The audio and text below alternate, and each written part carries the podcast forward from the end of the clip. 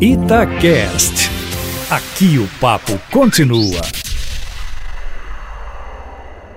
A prisão após condenação em segunda instância permanece no debate nacional. A Comissão de Constituição e Justiça da Câmara dos Deputados aprovou na semana passada uma PEC, ou seja, uma proposta de emenda à Constituição que estabelece alterações dos artigos 102 e 105 da Constituição Federal. De acordo com a PEC, os recursos de sentenças judiciais a serem apreciados pelo Supremo Tribunal de Justiça e pelo Supremo Tribunal Federal só poderão ser de caráter revisional e não mais recursos especiais. E supõe que tais recursos revisionais serão ajuizados após decisões transitadas em julgado. Em outras palavras, essa PEC aprovada na CCJ da Câmara dos Deputados tenta encontrar um jeitinho de instituir a prisão após condenação em segunda instância, pois essa segunda instância da justiça passa a ser definida como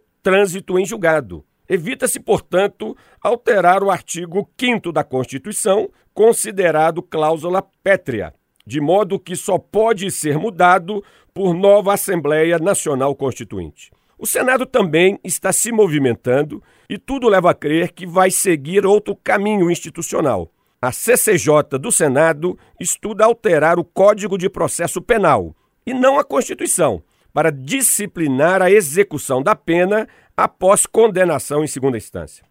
Ouvintes da Itatiaia, confesso que não estou muito otimista com essas iniciativas do Congresso Nacional. Não porque sou contra a prisão após condenação em segunda instância. Ao contrário, sou totalmente favorável a esse instituto legal e considero a decisão do Supremo Tribunal Federal um grande retrocesso no combate à corrupção no Brasil. Entretanto, devemos reconhecer que dificilmente qualquer alteração legal ou constitucional aprovada pelo Congresso Nacional não acabará sendo questionada no Supremo Tribunal Federal.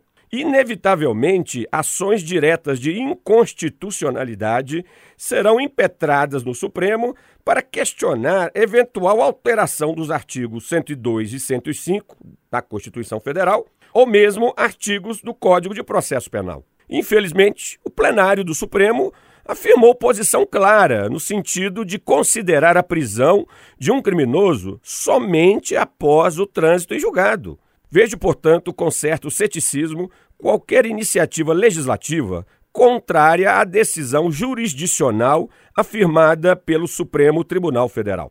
Mesmo contrariando a vontade de ampla maioria da sociedade brasileira, nossa instância máxima da justiça instituiu um parâmetro muito claro para a aplicação da pena de prisão. Já estamos testemunhando a soltura de muitos criminosos de colarinho branco, cujas sentenças ainda não estão transitadas em julgado. Esse fato é lamentável, constitui uma derrota de todos aqueles que sonham com um país mais justo e igualitário.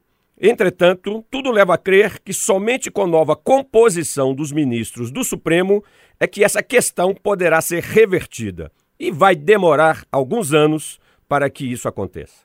Luiz Flávio Sapori para a Rádio Itatiaia.